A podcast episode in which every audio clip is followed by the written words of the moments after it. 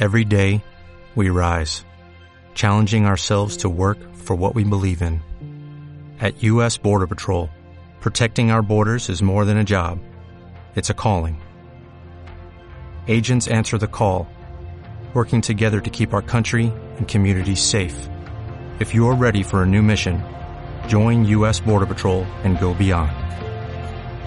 Learn more at cbp.gov/careers. Si te gusta este podcast, entra en ivox.com y recomiéndalo. Así le ayudarás a que gane visibilidad en la mayor biblioteca de audio a la carta en castellano, donde además encontrarás centenares de programas de radio, monólogos, audiolibros, conferencias y otros muchos audios de diferentes temáticas. Ah, y recuerda que iVox es con V. Muy buen día tengan todos ustedes, sean bienvenidos al programa número 12 de Caleidoscópico. Un programa en el cual iluminaremos tus ideas. Yo soy Laura de la Torre. Yo Juan Manuel Coronel. Yo soy Mariana Vázquez. Y yo Gonzalo Ramos y esto es Caleidoscópico. Comenzamos. A partir de este instante, una invasión de colores llegará a tus oídos a través de imágenes acústicas. Llena tu mente de colores. Caleidoscópico. Iluminando tus ideas. Comenzamos. Ya estamos comenzando este decimosegundo programa, por no decir doceavo, como luego igual aplicamos la semana pasada. Este, hoy vamos a hablar de, de, un tema un poco extraño, pero ya ven que casi no se nos ocurren esas cosas por acá, que es acerca de las masacres. Y digo, Masacre, por definición, lo estamos este, diciendo antes de entrar al aire, es una matanza de personas, bueno, según la RAE, es una matanza de personas por lo general indefensas, eso es algo muy, muy importante, y eh, producida por un ataque armado o una causa parecida, eso es lo que nos dice la RAE. En general, pero las definiciones que yo encontré de masacre es que este son matanzas masivas de personas, de hecho digamos que como un sinónimo es asesinato masivo. No sé qué, qué tengan ustedes al respecto. ¿Y es como un genocidio o cuál sería la diferencia? Ajá, también, también podría contar como un genocidio, pero no sé, como un genocidio, yo creo que son más o menos un sinónimo. Pero igualmente sean los motivos, ¿no? Porque el genocidio, bueno, me suena más como, como, como crimen en contra de la humanidad, directamente contra la contra humanidad. un sector. Sí. Ándale. La población, particularmente los genocidios, siempre son contra comunidades específicas. En este caso ocurrió en la Segunda Guerra Mundial contra los judíos y, varias, y los otros sectores también de la población. En Medio Oriente también hay comunidades que han sido, pues, asesinadas de forma masiva uh -huh. por sus gobiernos. Y pues yo creo que también esa es la parte de la diferencia entre... Yéndonos un poco a, a, raíces, ¿no? Porque este genocidio me suena más a algo que tiene que ver con una raza o una...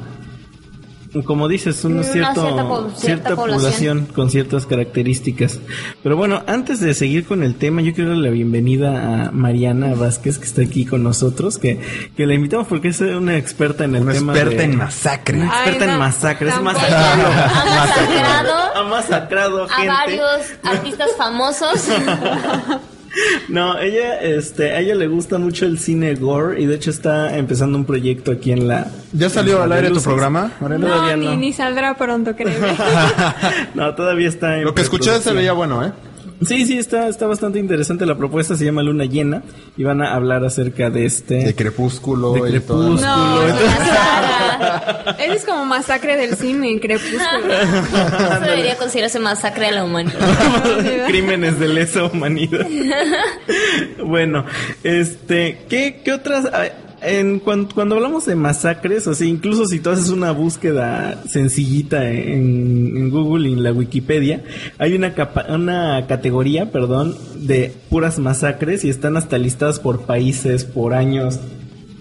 Es Hay increíble. gran fascinación de la gente por este tipo de temas, ¿no? Sí, y es, y es increíble la cantidad de, de gente que es asesinada masivamente, ¿no? O sea, igual como lo, lo estábamos platicando hace unos programas, ¿no? De la, de las conspiraciones del nuevo orden, orden mundial y todo eso, digo, hasta ya pensando mal, uno piensa, no, si quieren matar a la mitad de la humanidad, ¿no? Híjole. Pues ya No, no, alcanza. Ya no alcanza. De- Sí, lo, lo peor es que hay gente aún que tiene el argumento de que gracias a las guerras y a los genocidios se logra controlar a la población del mundo. Y bueno, sí, no entrar a discusiones de sí, Sí, porque yo, yo, creo que viene más o menos con, con, lo mismo, ¿no? Con ideas del nuevo orden mundial y cosas y con cómo controlar con miedo. sí, pero bueno, hay muchas, muchas masacres. Hay una lista enorme de masacres en todo el mundo. Generalmente, eh, muchas ¿Qué, vas a decir? No, que solo, en este que solo en este programa nos vamos a enfocar a las más divertidas. Así es. Claro, hay una masacre de payasos en Texas en 1984. No, pero bueno, hay, no, nos vamos a enfocar a las a ciertas masacres específicas, las más conocidas, algunas de México y del mundo en general. Algo que, que me gustaría destacar es que generalmente ciertas masacres se dan en gobiernos autoritarios o dictaduras. Y se me hace curioso, ya, ya, hablaremos más adelante acerca de cosas como el 68 en México y todo ese tipo de cosas. De gobiernos autoritarios. Gobiernos autoritarios, exacto. Pero bueno, Vamos a empezar con una masacre muy conocida gracias a una película, que es la masacre de Texas, Mariana, que, que nos, estabas tratando de contar la historia, pero no te hicimos caso. Ah, pero hasta ahorita que ya te tenemos que hacer caso, porque te invitamos. Obligatoriamente. Bueno, ahorita que obligatoriamente me tienen que hacer caso, vamos a, hablar sobre la masacre de Texas, que realmente es, es una historia verdadera, porque eh, un carnicero eh, de Texas pues era conocido en, en, un poblado pequeño. Y entonces em, la policía empezó, empezó, a investigar varios asesinatos. Y Ed Gein, que es el, el personaje, principal, él, empezó a, a ir a, a, las tumbas de mujeres y las sacaba, que sacaba los cadáveres. Y entonces se los llevaba a su casa y lo que hacía era partirlas a la mitad, les cortaba incluso bueno, es algo grotesco, pero... Tú dilo, tú cuéntalo. le, Pacho, ¿eh? le, a una mujer que se llamó este Berenice, le cortó la vagina. Au. Bueno, no, eso guárdatelo. No, nada necesario. No, no necesitamos ideas mentales, no es cierto. Bueno, y con eso realizaba artefactos para su casa, como sillas o cinturones. Muchos asesinos de, la cinematografía están inspirados en eso. Collares de orejas hizo también. Pero él no las mataba. No, él, mató a dos únicamente. Ok. Mató a, O sea, solo se pasaba de lanza con los cadáveres. sí. Mató a, una camarera, Berenice, y a una encargada de una tienda local que se llamaba Mary Hogan.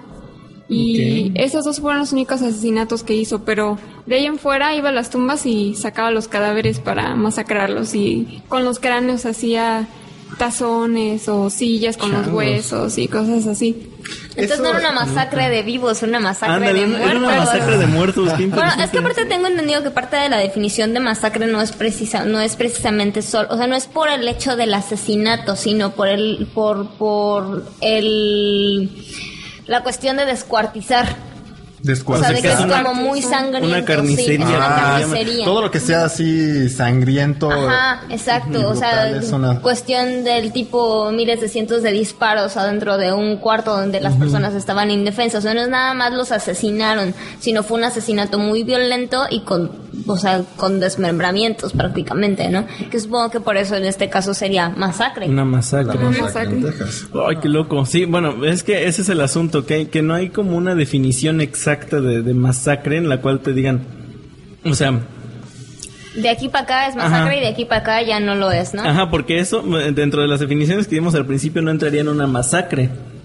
Exacto. solo sería un, asesino. Sin embargo, si ocupas la palabra masacre en lugar de pensar en una masacre de personas, o sea, de muchas personas, y utilizas el término masacrar, puede ser un una sola persona a quien haya sido totalmente descuartizado. Sigue siendo masacrar. También en la parte de, producciones cinematográficas tenemos documentales como La masacre en Columbine, que también está considerada como una masacre. Y muchos de estas, de los asesinos seriales que salen con su rifle ahí a matar a cuanta gente se le encuentran, también están, están tipificados como masacres. De hecho, precisamente de eso es lo que, lo que iba a hablar a continuación, de la masacre de Columbine, que realmente murieron, que, dijimos? 13 personas, 14, 24 heridos, entonces no, no fue una masacre en sí, 15, 15 muertos hubo, incluidos los, este los que traían las armas y todo. Y a mí se me hace muy curioso y de hecho por eso vamos a pasar a la siguiente canción que este que uno puede escuchar por la por la tonadita de la canción. Ah, pues es muy feliz, ¿no? La rola, pero no, la, la rola habla precisamente de lo que pasa por la mente de esta gente que va a agarrar su rifle y va a ir a matar a estudiantes. De hecho está inspirada en la masacre de Columbine y esto es de una banda muy este, y tan fresa que suena, fresa que ¿eh? suena la rola. Fíjate que a mí sí me parece bastante perturbadora. Ahorita regresando de, escucharla vamos a hablar de eso. Bueno, vamos a escuchar este a Foster the People con esto que se llama Pump Top Kicks. Sí, esa canción habla de la masacre de Colombia. Vamos a, escuchar esto y regresamos. Esto es Calidoscópico. Iluminando tus ideas.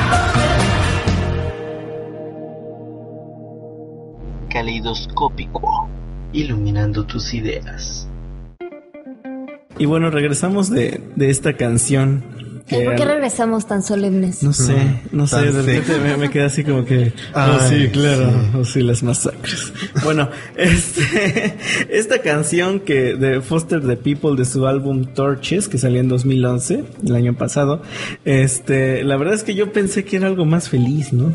sí, el video se ve bien buena onda, ¿no? Bueno, es que de hecho el video no tiene absolutamente nada, que ver con la canción, pero si escuchas la canción, de hecho, yo me, me imagino como una escena muy mm, de estos pueblos en Estados Unidos que son de familias, o sea, que son como pocas familias dentro de un pueblo tipo igual Texas o todos estos lugares entre Cabañesco y no sé, y el típico eh, hombre de familia perturbado con su rifle viendo la televisión mientras los niños juegan afuera. esa fue como la noción que yo siempre tuve de la historia que contaba, ¿no? ¿Son de Canadá? ¿También Foster the mm, no sé. Fíjate que no tengo el dato exacto. Este. Eh, la, esta, eh, hablando de la masacre, o sea, en la letra de la canción dice que está preparándose por este que su papá dejó la, el rifle en el, en el closet y que él fue y lo agarró, entonces que todavía no sabe qué va a hacer con él y entonces... Pero deberías correr. Coro, ajá, pero el, el, coro es precisamente eso, ¿no? Que, que todos los, los chicos corriendo desde este, mejor que corran este más rápido que mi que mi bala, que mis balas. Entonces, este, y aparte, y a pesar de que es así, oh, día, quieto, como decíamos, ¿no? Muy fresa. Que, insisto, yo creo que eso es precisamente lo que hace perturbadora la canción. Ah, yo lo que le, lo que le comentaba ayer a Laura es que a mí me suena como, lo podría poner, llegaron a ver la, esta serie American Horror Story. Sí. Este, que podría ser el soundtrack de fondo cuando está este chico, el, el que está muerto, este, con la máscara así de, de calavera así yendo a matar a todos. Siento que es como la forma de ridiculizar esta situación, el ponerle hasta como algo, un ritmo más feliz. Bueno, y esta es la, la, masacre de Columbine, fue en la escuela secundaria de Columbine, precisamente, que es una localidad cercana a Denver. El 20 de abril de 1999 murieron 15 personas. La masacre, por así decirlo, duró cerca de una hora, menos de una hora, que... Que es bastante, o sea, imagínate ser perseguido o estar en esa paranoia durante... Durante una, hora, como, como una película de, terror, ¿no? Así escondido entre los casilleros. Yo me pregunto, me pregunto, ¿qué pasará por la mente de las personas que hacen este tipo de actos? O sea, ¿qué, ¿qué, necesidad tendrías ya de, de, de acabar con la vida de un ser humano? Yo tenía un amigo que era masacrador. Era, masacrador de gente. No, ¿Quién podría explicarnos? Está con nosotros, de hecho, nuestro invitado. que le vamos a decir de cariño ya que el destripador. ¿no? este, no, eh, cuando fue el atentado de las Torres Gemelas en 2001, él me dice que si realmente alguien quiere hacer terrorismo, terrorismo, te metes con los niños. O sea, así ah, no de... manches, eso está enfermo. Ajá, así de, pues agarras y pones una bomba en un kinder o algo así y este, eso, eso fue lo que él me comentó. Y se me hace muy curioso, precisamente por eso que dices, cómo funciona una mente criminal. Perturbada. Realmente es como la represión que tienen ellos, ¿no? Por ejemplo, en el caso de Ed Gein, era, era reprimido por su madre. Y llegó tanto su represión que después de muerta su madre la dejó en su casa. Entonces creo que estas personas se sienten tan reprimidas por la sociedad que quieren ya destaparse con algo y sacar eso. Tienen que hacer algo, ¿no? Para... Sí es que, por ejemplo, creo que todos hemos llegado a un punto, bueno, al menos en lo personal, a mí se me ha pasado un punto de frustración o de dolor o específicamente de frustración, que suele ser como el disparador, en el que ya sientes como quiero salir corriendo o gritar o ya necesitas como exteriorizar ese ¡ah! Pero esa es la diferencia entre una persona, digamos que psicológicamente estable y una que no lo está, ¿no? Exacto, pero imagínate entonces a qué nivel de frustración y como decía Mariana, de, de, de represión tendrías que llegar que para liberarte necesitas llegar a ese nivel de acabar con la vida, no de otro ser humano, de otros tantos seres humanos. De llevarte a varios, ¿no? Sí. Sí, todos estos chicos de que masacraron en las universidades de Estados Unidos padecían de bullying. Sí, la mayoría. Porque aparte son varios, no, no es, o sea, no es el único caso. Y Juan fregando. Juan era de los, de yo creo que, aquí en la redacción vamos a tener a alguien que estalle después de que tanta Saludos, Manuel. Sí, en esta oficina hay varios buleados. Hay varios buleados diarios. Pero bueno, y fíjate, hablando de mentes perturbadas, se me viene a la mente, de hecho, desde que estaban empezando a hablar de, de, de, cosas psicológicas, esto de Hitler, Hitler, Hitler, Hitler, en mi cabeza. Bueno, es que, ¿qué otro ser? Es que, ¿qué otra persona más, perturbado podría existir? Sí. Y con tanto poder, o sea. o sea, ¿cómo llegó? Aparte, ¿cómo llega a, a la dirigencia de un partido socialista, no? Pero bueno, ¿cuál fue, ¿cuál fue la parte más horrible más allá de lo de la guerra, la Segunda Guerra Mundial con Hitler? Pues, pues todos los campos de, exterminios y precisamente uno de los más conocidos es Auschwitz. Auschwitz. que ayer... Todos intentan decir Auschwitz. Auschwitz. que precisamente ayer leyendo información sobre las masacres me encontré con una de esas típicas Yahoo Answers de de este, ¿cuáles son los masacres más, más famosos de la historia, no? Y venían varias y le ponen los comentarios, te faltó, te faltó la de Ausville, así ah, con, Villa, como, ah, como Villa, y yo, ¿cuál es esa, no? Pero bueno, de los campos de, de concentración judíos, ¿no? Este, pues, hay miles de registros históricos de cómo murieron?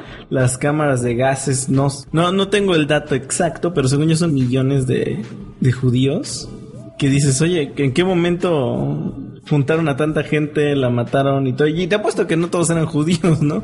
De repente se les ah, ha venido algún subversivo. No, no, no, solo eran judíos, también había comunistas, había gitanos, que mm, también fue una comunidad. Sí, fueron muy perseguidos. en general nada más era una cuestión de, de, limpiar la raza, obviamente lo que más había era, era judíos. Sí, sí, sí. ¿Y cómo puedes creer que Hitler este, iba a promover una raza aria cuando él mismo era judío, no? Sí, también en esta parte de de, lo, de los genocidios también entra cuestiones como lo que ocurrió en África con, Ruanda, el genocidio de Ruanda, donde pues este exterminio de la población de una tribu llamada Tutsi por parte del gobierno también del, de Ruanda, que en ese tiempo era gobernado por otra, por otra agrupación que eran los Hutu, y pues que también terminaron en 1994 haciendo una masacre brutal de esta 1994. Sí, de hecho, no sé si vieron la película Hotel Ruanda, que también está basada precisamente en esta trágica historia de una masacre en cuestión ya étnica.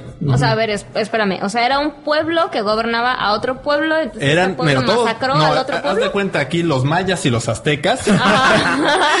Qué bonito ejemplo. O sea, los aztecas llegan al poder, imaginemos, en este supuesto, y pues dicen, vamos a acabar con todos los mayas, porque la verdad, ¿esos qué? ¿no? Y, y van y acaban con todos los mayas. Y los acaban a todos a machetazos. Ah, ok. Literalmente. Pero qué, qué feo que eso esté pasando en, digo, en pleno siglo XX, ¿no? Bueno, es que explico que, hay muchas masacres. Es una rivalidad histórica. Ah, bueno, sí. Igual todos los conflictos de Palestina y todos claro, duraron añísimos, así del 30 Y durarán. Tantos y siguen todavía, pero bueno. Este, bueno, pero vamos a escuchar, precisamente hablando de matanzas y todo esto, vamos a escuchar esto de Iron Maiden que se llama Bring Your Daughter to the Slaughter.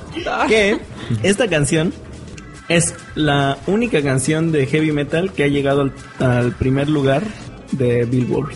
Así que vamos a escucharla y regresamos a Billboard? Sí, que es Billboard, pero bueno, nada más era por un dato cultural. Vamos a regresar. Vamos a escuchar esto y regresamos a cabina. Esto es Calidoscopio. Iluminando tus ideas.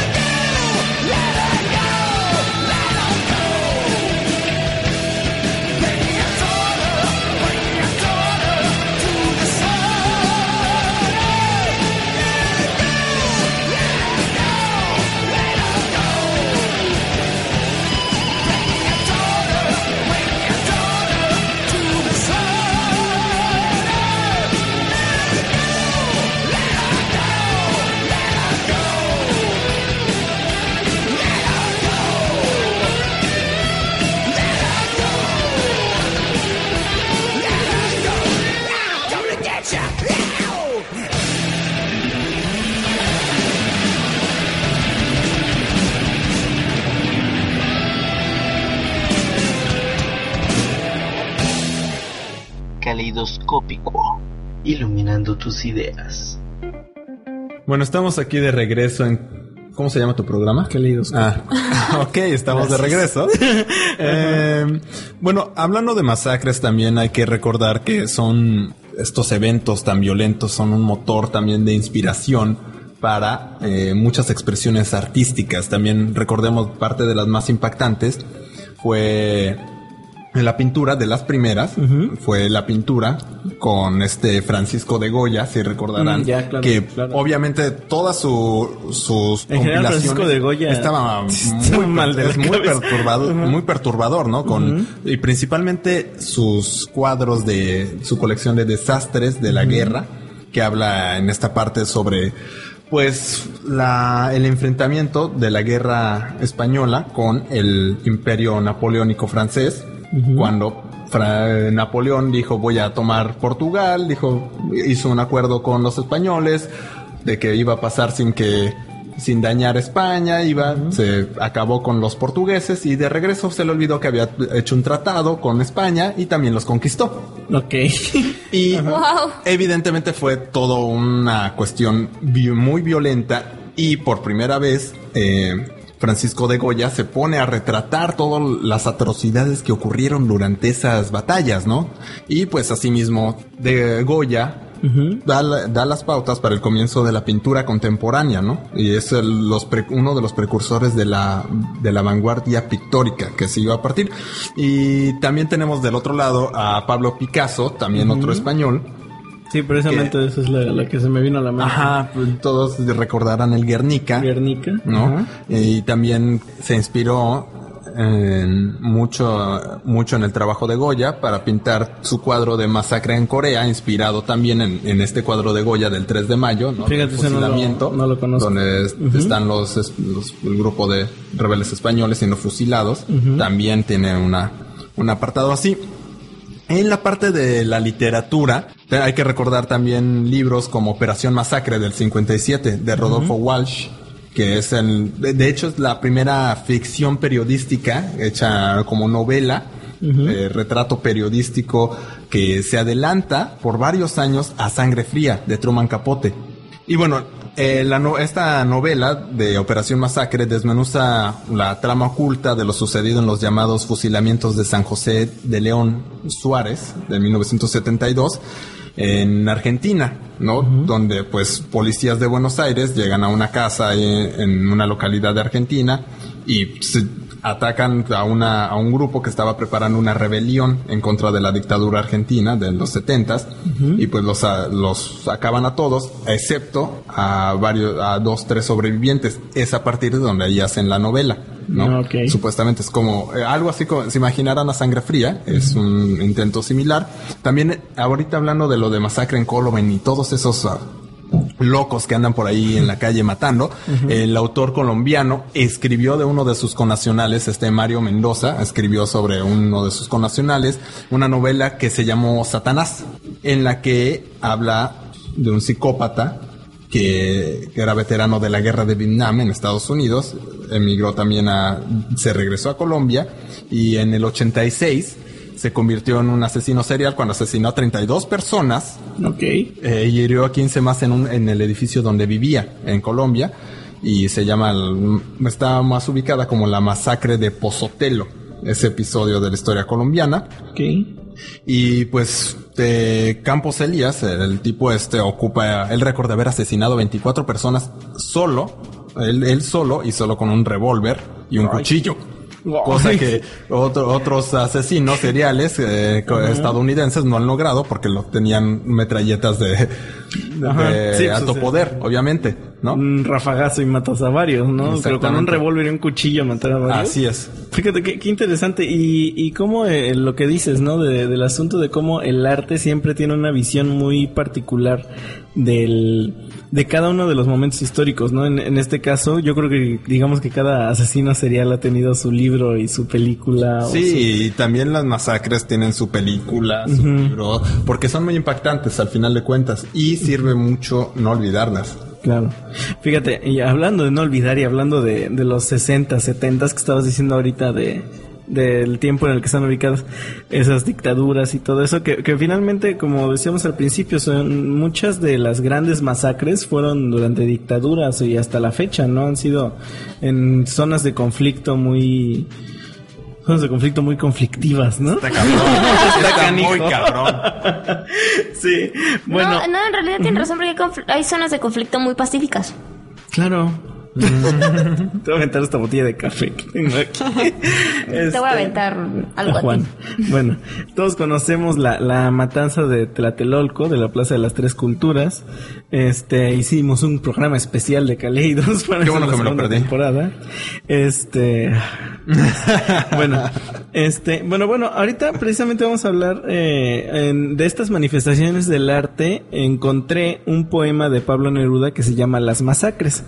Buscando más información de este poema o algo en donde él lo recitara, ya ven que suelen abundar esos, claro, esos audios. Un montón de artistas ya metieron a sus, en sus discos o canciones, grabaciones de Neruda, haciendo algunos de los 21 poemas. Aparte Neruda hacía poemas de todo. Sí, de hecho, no, no, no hay, no hay un. Bueno, era su condición de, exiliado, no creo que. Te daba para, te daba material. Sí, le daba. Pero bueno, precisamente en la siguiente sección que es fonoscópico, que voy a retomar mi sección después de mucho tiempo, voy a hablar de una banda chilena que se llama Eslabón Perdido y este es tan perdido que es bien difícil encontrar información de, de, ellos. Pero vamos a escuchar al, este, alguna información que encontré sobre esta banda y una canción de ellos que se llama Las Masacres. Precisamente es una adaptación del poema de Pablo Neruda. También tienen otra de Allende y todo, pero bueno, ya Ah, escucharemos. Sí, de Salvador Allende, obviamente, no de... Del chileno. no del otro Allende. Pero bueno, vamos a escuchar esto y regresamos a Camina ya para despedirnos. Esto es Calidoscópico. Iluminando tus ideas.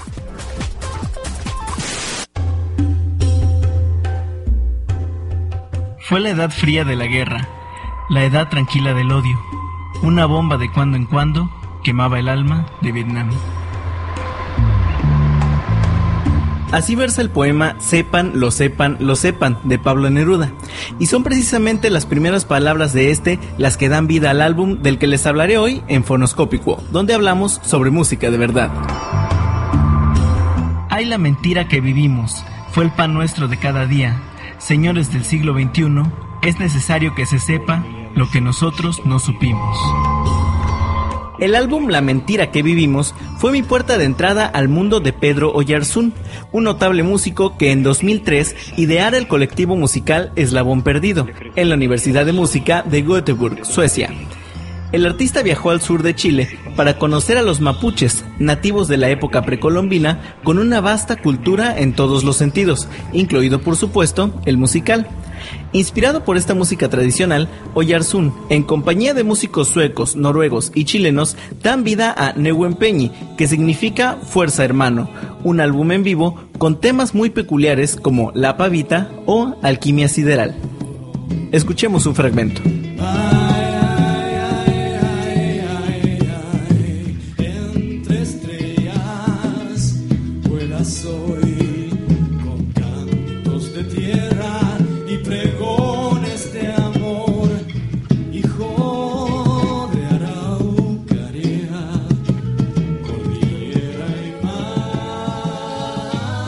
Luego de este primer disco, Eslabón Perdido emprende una gira por Chile en 2006, donde se van uniendo al proyecto diversos músicos de Valparaíso y Viña del Mar, una combinación de música mapuche, folclore nórdico, asiático y ritmos africanos. En lo personal, estos sonidos me llenan de paz, las vibraciones lo abarcan todo, lo abrazan con sus sonidos y silencios, la música cumple su función.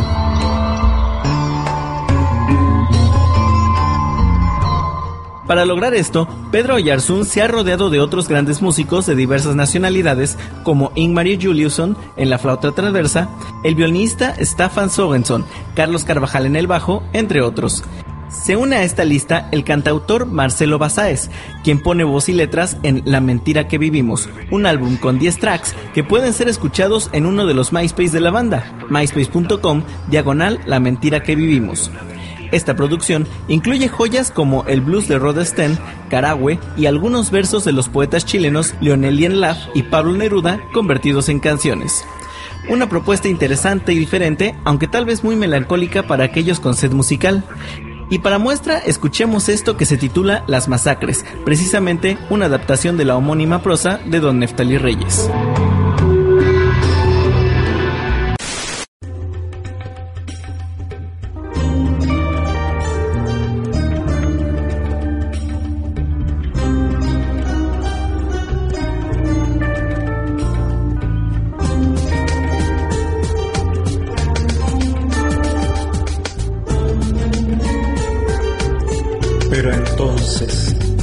Sangre fue escondida detrás de las raíces, fue lavada y negada. La lluvia del sur la borró de la tierra, el salitre la devoró en la pampa. Y la muerte del pueblo fue como siempre ha sido, como si no muriera nadie, nada, como si fueran piedras las que caen sobre la tierra o agua sobre el agua.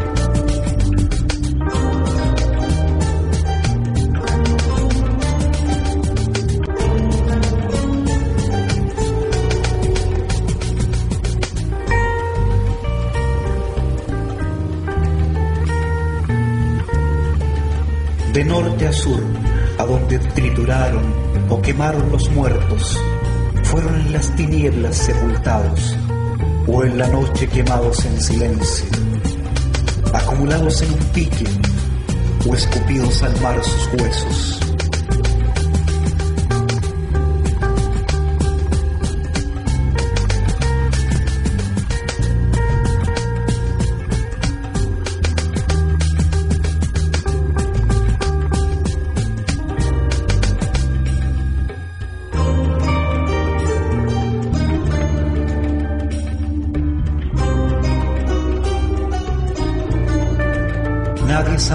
Están ahora, no tienen tumba, están dispersos en las raíces de la patria, sus martirizados dedos, sus fusilados corazones, la sonrisa de los chilenos, los valerosos de la patria, los capitanes del silencio.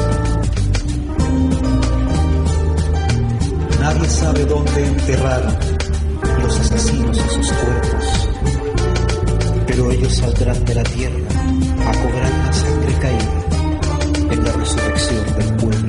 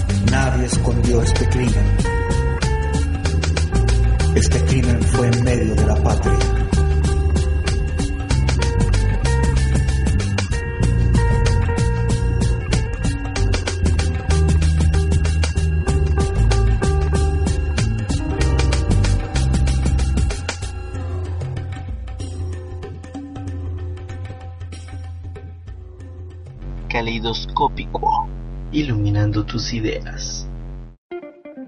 Pues ya regresamos a cabina, acabamos de escuchar esto de Eslabón Perdido que se llamó Las Masacres. Se me hizo una propuesta bastante interesante porque meten cosas así de flauta y instrumentos extraños. Todo es como Jetro Tool, pero...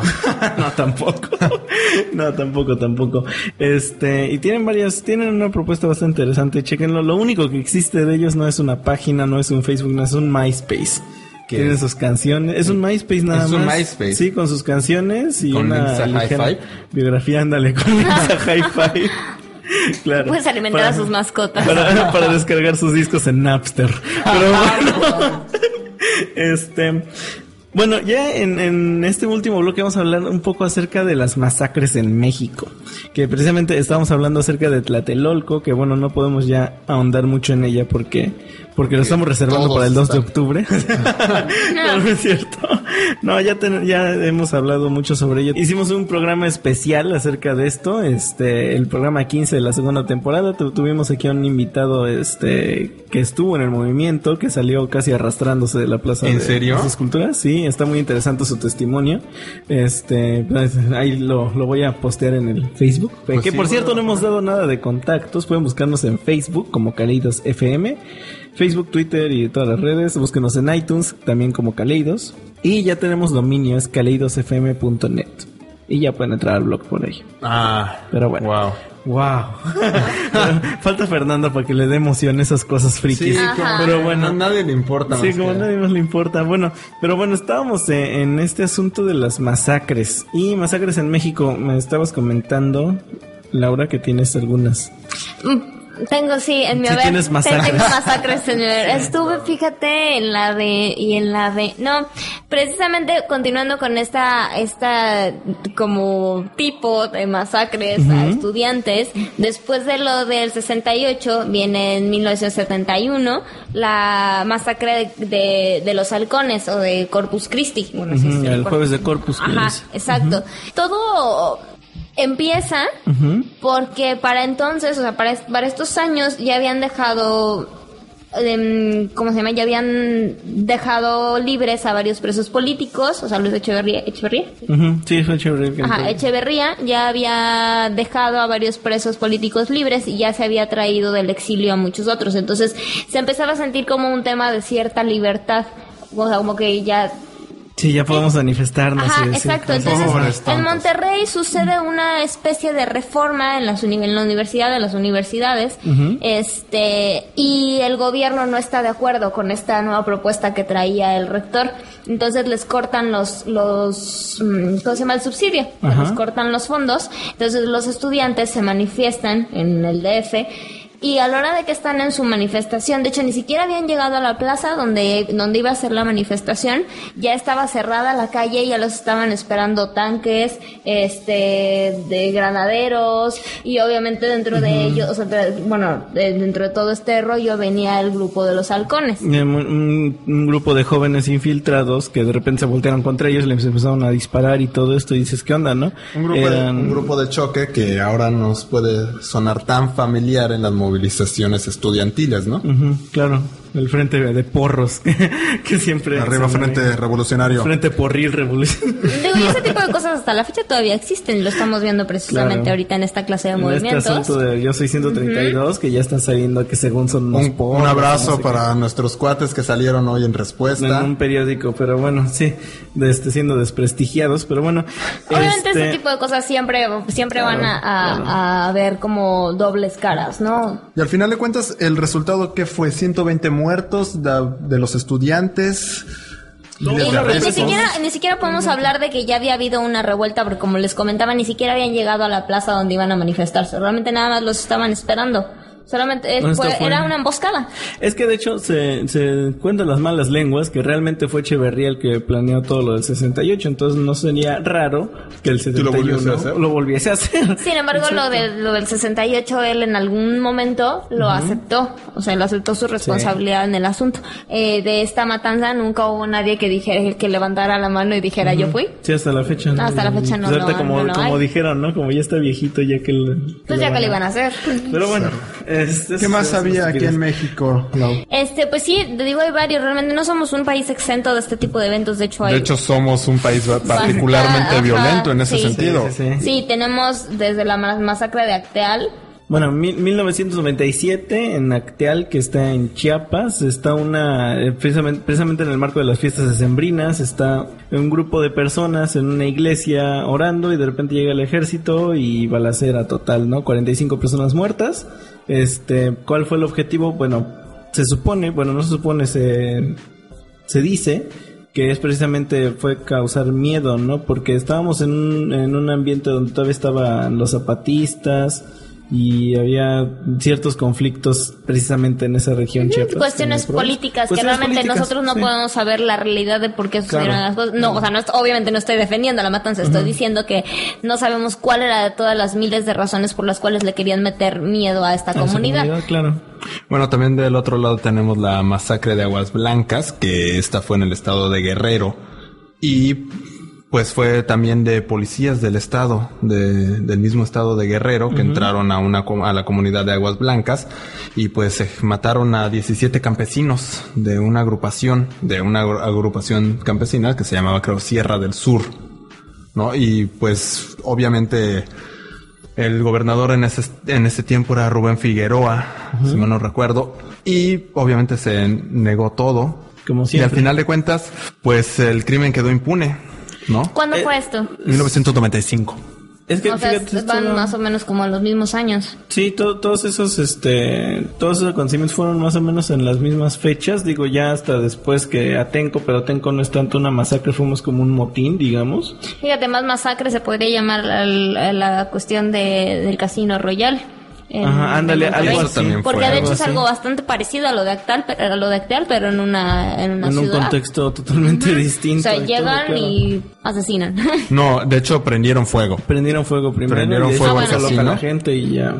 Todos se quedaron Y 53 personas murieron, alrededor de 53 personas murieron en calcinadas, ahogadas en el adentro del casino. Es que tengo entendido que de hecho, bueno, lo que se dice, porque tampoco tenemos una información verídica. Sí, no estuvimos ahí para decir cómo No, ni, es, ni éramos parte de los del... No, se marca que era una extorsión, ¿no? Ajá, ajá, que supuestamente la idea no era asesinar a las personas dentro del, dentro del casino, que incluso llegan a la puerta, separan estos tipos y les, dice la, y les dicen a la gente salgan y empiezan a prender fuego. Obviamente la gente en, el, en pánico no iba a salir corriendo junto a estas personas que estaban bloqueando las puertas, sino que corren a esconderse a los baños o a donde les es posible. Obviamente para cuando estas personas salen, este, pues el lugar estaba en llamas. Hasta el lugar estaba en llamas y pues ya fueron alcanzados por el fuego. Pero en realidad no se trataba de un asesinato, sino efectivamente nada más de una cuestión de extorsión.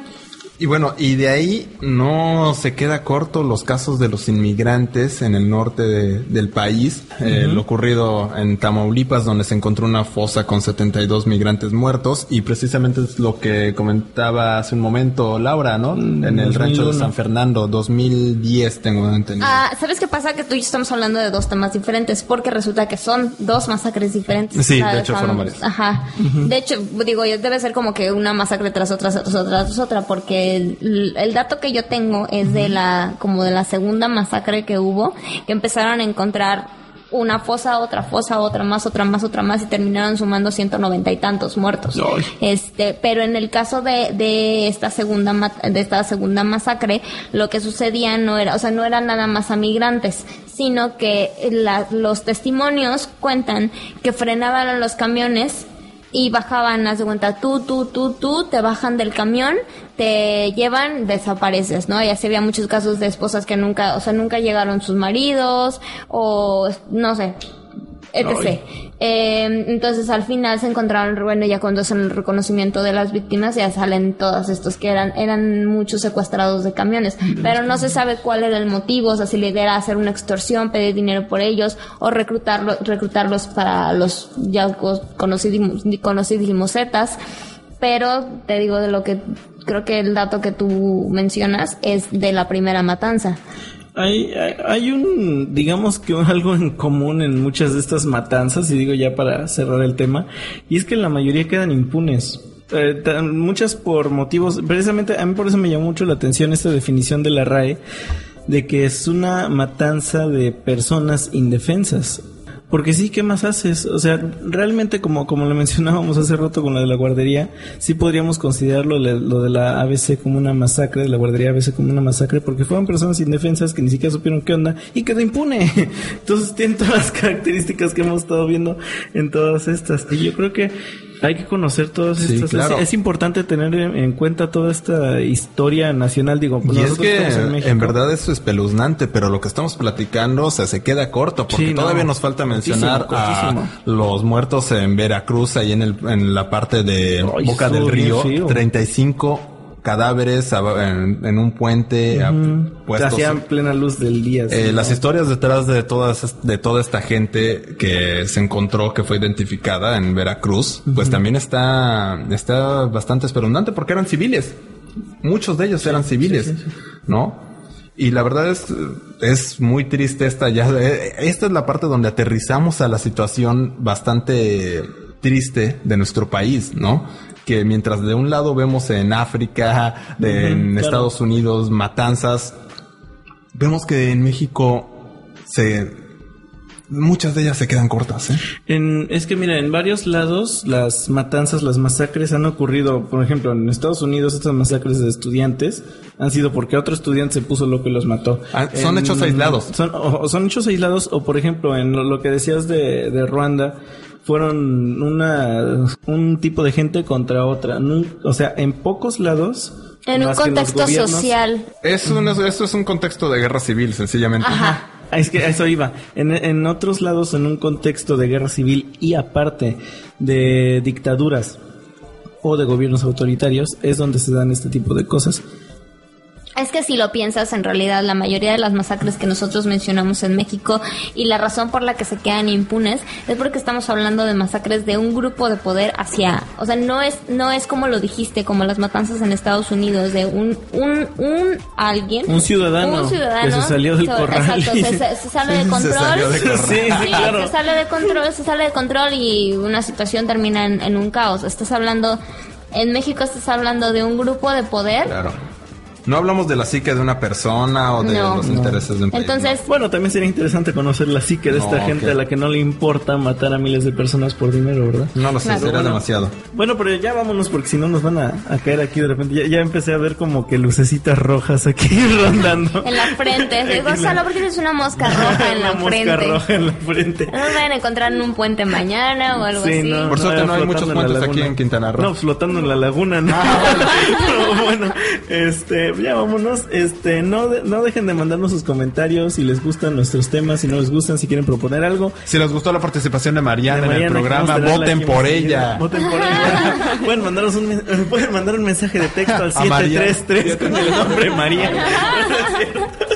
Bueno, ya vámonos, búsquenos en Facebook, en Twitter como Kaleidos.fm, kaleidosfm.net y también ya estamos en iTunes. Síganos en Facebook, síganos en Twitter, no nos sigan en la calle, por favor. No, no, ya ahorita que estamos hablando de Nos vamos a poner muy paranoicos. Sí, vamos a estar muy paranoicos. Bueno, pues ya nos vamos, esperemos que nos escuchen la próxima semana, viernes a las 5 de la tarde, lunes 10 de la mañana la repetición y este agradecemos a Mariana que estuvo aquí con nosotros y a Leila ya del lado de la, los controles. De los controles técnicos.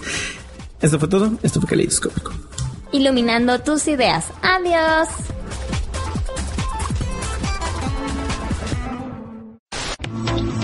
Los colores abandonan tu mente. Tus ideas ya han sido iluminadas. Esto fue Caleidoscópico.